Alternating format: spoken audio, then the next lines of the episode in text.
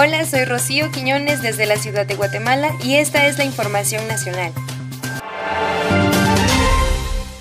Por medio de un comunicado publicado en las redes sociales, Joseph Wu, ministro de Relaciones Exteriores de la República de China, Taiwán, manifestó estar honrado de conmemorar el sexagésimo aniversario del establecimiento de la embajada con Guatemala, resaltando la cooperación e intercambios ininterrumpidos en ámbitos como el comercio, agricultura y ganadería, salud pública, educación y cultura, entre otros. También resaltó el apoyo en la emergencia generada por el COVID-19, cuyo impacto ha repercutido en todos los aspectos de la humanidad brindando apoyo oportuno de materiales de prevención epidémica y el intercambio de experiencias basados en el modelo de Taiwán. Por su parte, Li Chengcheng, titular de la Embajada de la República de China, Taiwán en Guatemala, manifestó que se ha trabajado por no menos de 47 años en favor de los agricultores y pescadores de diversas regiones del territorio nacional. Hola, soy Rocío Quiñones desde la ciudad de Guatemala y esta es la información de Parándula.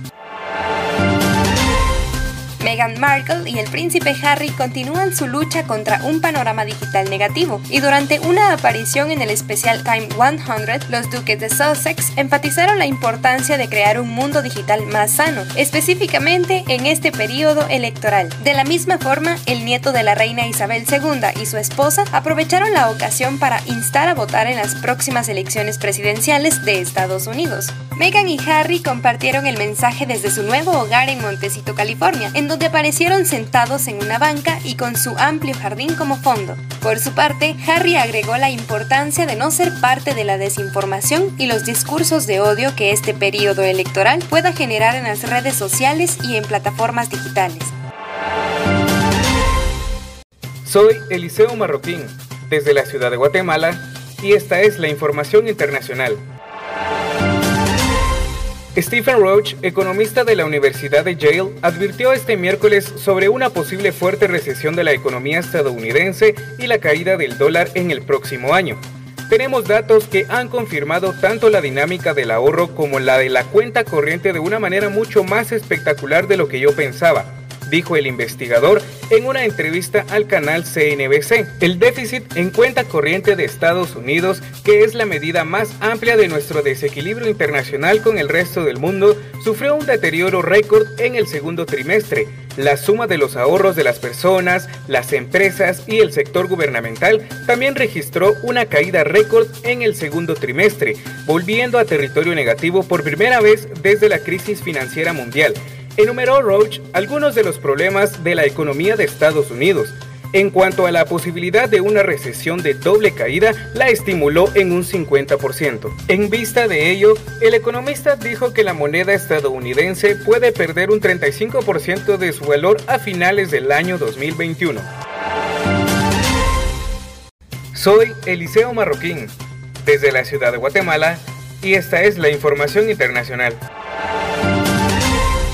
Mientras casi la mitad de los estados en Estados Unidos informan ahora un aumento de los casos de COVID-19, un destacado funcionario de salud pública anunció que la mayoría de los estadounidenses siguen siendo susceptibles al virus. En declaraciones a la Comisión de Salud del Senado esta semana, el director de los Centros para el Control y la Prevención de Enfermedades de Estados Unidos, el doctor Robert Renfield, dijo que los resultados preliminares de la primera ronda de un estudio de la agencia muestran que más del 90% de la población es susceptible. Eso significa que más de 295 millones de estadounidenses aún podrían infectarse con el virus. Estados Unidos continúa liderando al mundo tanto en muertes como en infecciones y ahora los expertos advierten que la propagación del virus podría empeorar con las escuelas abiertas y la temporada de influenza en camino. Al menos 21 estados, en su mayoría en el corazón y el medio oeste de Estados Unidos, han informado un aumento de nuevos casos de COVID-19 en comparación con la semana anterior a nivel nacional, Estados Unidos tiene un promedio de 43 mil casos nuevos por día, aproximadamente el doble de lo que promediaba el país en junio, cuando las restricciones de bloqueo estaban disminuyendo. Soy Catherine González desde la ciudad de Guatemala y esta es la información. Desarrollan una vacuna pasiva contra el COVID-19 en Alemania. Investigadores del Hospital Berlinés Charité y del Centro Alemán contra Enfermedades Neurodegenerativas anunciaron este jueves que han comenzado a desarrollar una vacuna pasiva contra el SARS-CoV-2, tras descubrir nuevos anticuerpos contra ese coronavirus. La identificación de unos anticuerpos altamente efectivos contra el SARS-CoV-2 comenzó con el análisis de unos 600 pacientes que habían superado al COVID-19 y de ahí se pudo seleccionar a los más idóneos, explicaron los investigadores en un comunicado. Los llamados anticuerpos neutralizantes identificados se unen al virus, como muestran los análisis estructurales, y así evitan que penetren en las células y se multipliquen. Soy Catherine González desde la ciudad de Guatemala y esta es la información. El Ministerio de Educación, Mineduc, confirmó que el ciclo escolar para el sector público concluye el próximo 30 de noviembre. Este jueves 24 de septiembre, el Mineduc publicó en el diario oficial el Acuerdo Ministerial 2689-2020, el cual establece las modificaciones al calendario de actividades del ciclo escolar 2020, cambios que se realizaron por la pandemia. El documento establece que el 30 de noviembre es el último día de clases para todos los niveles educativos, plan diario anual y plan diario semestral del sector público. Soy Esmeralda Mejía desde la ciudad de Guatemala y esta es la información. Un grupo de artistas pintan las calles de 4 grados norte. Con ello buscan promocionar el arte y la cultura por medio de sus obras en la zona 4, convirtiendo las áreas públicas en parte de la identidad comunitaria. En esta actividad participaron 27 artistas, que con su creatividad y su talento llenaron de color las calles de 4 grados norte. Entre los artistas invitados a esta actividad estuvieron Álvaro Sánchez, Dani Beller, Dax Díaz Morales, Katia Miranda, María Inés Locayo, Beverini, Pina Pineta, entre otros. En sus obras, cada artista visual plasmó su propio estilo y técnica. En los volardos se puede observar diseños llenos de color y otros más sobrios y todos con una temática diferente. Soy Gilda Díaz desde la ciudad de Guatemala y esta es la información nacional.